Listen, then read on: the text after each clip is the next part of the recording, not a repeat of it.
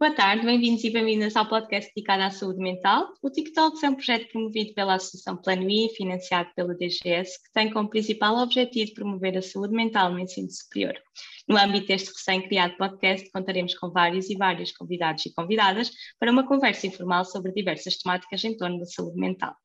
Na edificação deste podcast estão quatro técnicas. Eu sou a Catarina Marques, tenho aqui comigo também a Ariana Pinto Correia e hoje, não estando presentes, temos também a Vânia Carneiro e a Paula Allen, todas psicólogas e que entregam a equipa do projeto. Olá, eu sou a Ariana. Temos hoje connosco o Dr. Diogo Carreiras, doutorando em Psicologia Clínica na Faculdade de Psicologia e Ciências da Educação da Universidade de Coimbra, em Sintomatologia Borderline da Personalidade na Adolescência.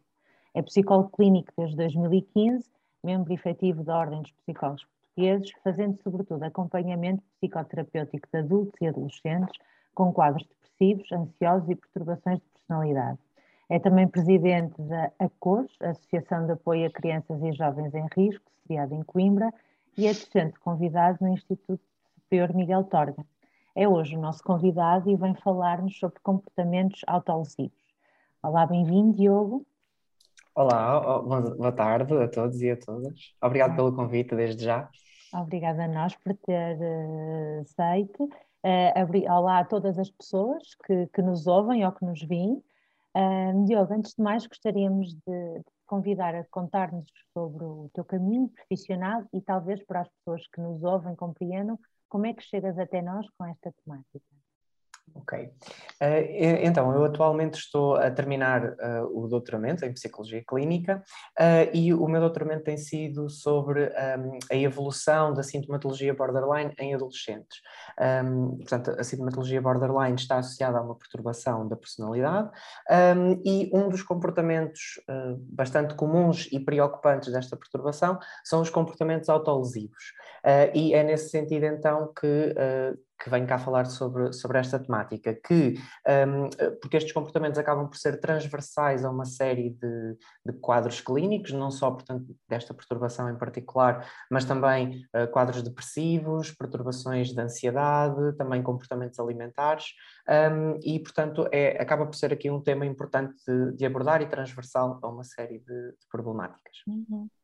Os comportamentos autolesivos são, então, um sintoma, não é? Que surge de modo transversal no ciclo de vida, mesmo que possamos falar deles mais ligados à adolescência. Mas há muitos tipos, uh, e é que sinto que muitas vezes, quando ouvimos falar de comportamentos autolesivos, lembramos mais de, de comportamentos de corte, mas há outros, certo?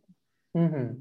É, exatamente. Uh, os comportamentos de corte acabam por ser uh, também dos mais uh, reportados, pelo, sobretudo pelos adolescentes, um, e se calhar por isso é que as pessoas acabam por ter sempre essa, essa primeira ideia ou primeira imagem quando falamos de comportamentos autolesivos. No entanto, existem vários tipos. Portanto, pode ser, por exemplo, também o comportamento autolesivo é haver uma destruição do tecido corporal ou de alguma parte do corpo. Portanto, pode incluir, por exemplo, também queimaduras, com isqueiro, por exemplo, ou um, arranha, arranhar, portanto, com as unhas ou com outros uhum. tipos de objetos, arrancar o cabelo também é um exemplo de, de comportamento autolesivo, espetar agulhas, portanto, há vários, vários comportamentos, mas têm sempre por base esta ideia, portanto, de destruir ou de alguma forma causar dano no tecido corporal ou em alguma parte do corpo. Ok. E qual é a diferença entre o, o comportamento autolesivo e o suicídio? Uhum. Então, a grande diferença aqui tem a ver com a intencionalidade, ou seja, no suicídio existe uma clara intenção da pessoa para cometer o suicídio. Portanto, há uma lesão, uma autolesão, por exemplo, cortar os pulsos ou algo deste género, em que é uma lesão no, no próprio, mas que há este objetivo ou esta intenção de terminar com a vida.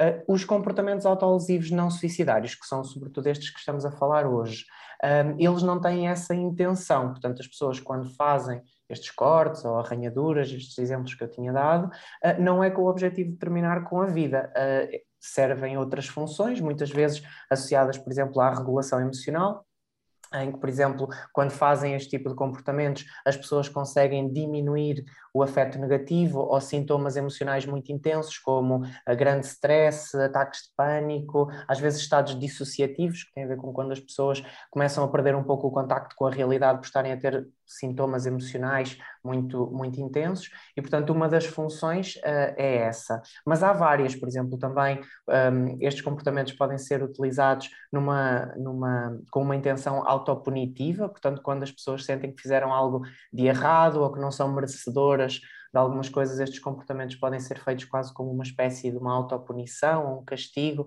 a elas próprias. Um, podem ser também muitas vezes utilizados para mostrar às pessoas que estão a sofrer, ok? Portanto, é uma forma de expressar que estão, que estão a ter dificuldades. Uh, pode ser também uma própria chamada de atenção, por exemplo, quando um, eu estou a falar mais também aqui em relação às vezes aos adolescentes, porque é o, também a área em que, eu, em que eu estou mais, mas isto acaba por ser transversal a, a várias idades. Mas uh, sei que nos adolescentes, muitas vezes, estes comportamentos são utilizados como uma forma de sinalizar aos pais que eles existem, que estão a ter que eles, os adolescentes existem, que estão a ter dificuldades e que precisam de apoio, e quando os pais às vezes não são tão atentos, uh, este tipo de comportamentos podem ser também uma chamada de atenção nesse sentido, para comunicarem que estão mal ou que estão a atravessar estas dificuldades. Portanto, uh, aqui, só para fazer então aqui a ponto com a primeira pergunta, com a pergunta que tinhas feito em relação ao suicídio, é isto, portanto, uh, quando é com a intenção de terminar com a vida, eles são comportamentos suicidários quando eles não têm essa intenção e podem ser, portanto, para desempenhar algumas destas funções que eu disse, de regulação emocional, autopunição, não são então comportamentos suicidários, são não suicidários ou sem intenção suicida. É interessante teres falado na adolescência como a fase em que são mais visíveis estes comportamentos autolesivos. No entanto, o nosso público-alvo são, são uh, pessoas e alunos e alunas do ensino superior e hum, também apresentam este tipo de comportamentos. Ou seja, achas ou consideras que um, na fase da adolescência, quando estes comportamentos são usados como estratégias atenuantes de estados ansiosos, por exemplo, depois que estas estratégias são agarradas e levadas para o ciclo de vida? Uhum. Uh, eu acho que essa é uma ótima pergunta e uh, eu diria que, como várias coisas em psicologia, o passado ou histórico de um determinado comportamento ou de um determinado tipo de quadro é muito preditor dele voltar a aparecer no futuro. Uh, e, portanto, aqui neste sentido, uh, pessoas que já utilizaram ou que utilizaram este tipo de, comportamentos na adolescência, é possível que no futuro voltem a usá-lo, porque é um recurso que elas têm, não é? que elas já adquiriram. No entanto, isso é aqui também o nosso grande objetivo enquanto psicólogos, é conseguir dar às pessoas e muni-las de outro tipo de estratégias e outro tipo de ferramentas mais funcionais e que possam ser utilizadas em alternativa a estes comportamentos, por exemplo, na regulação emocional emocional. Um, portanto, sim, eu diria que na adolescência fala-se também muito sobre isto, até porque é uma idade em que uh, os adolescentes tendem muito a querer experimentar e experienciar várias, várias coisas, não é? Uma, uma, uma fase muito fértil para, para isso, e depois na, na, eh, desculpa, na idade adulta acaba por não se falar tanto sobre isso, o que não significa que não exista. Se calhar acaba por existir de uma forma ou mais escondida, ou a pessoa faz isso de uma forma mais isolada, uh, e se calhar por isso é que não é tão falado depois nessas faixas etárias mais avançadas, mas continua a existir esse tipo de comportamentos também nos adultos. Ok, super interessante, Diogo. Em jeito de conclusão, queria deixar-te um desafio. Como é que achas que nós, pessoas, técnicos, técnicas ou não, podemos trabalhar para eliminar o estigma da doença mental? Hum. Essa é a pergunta para um milhão de euros, não é?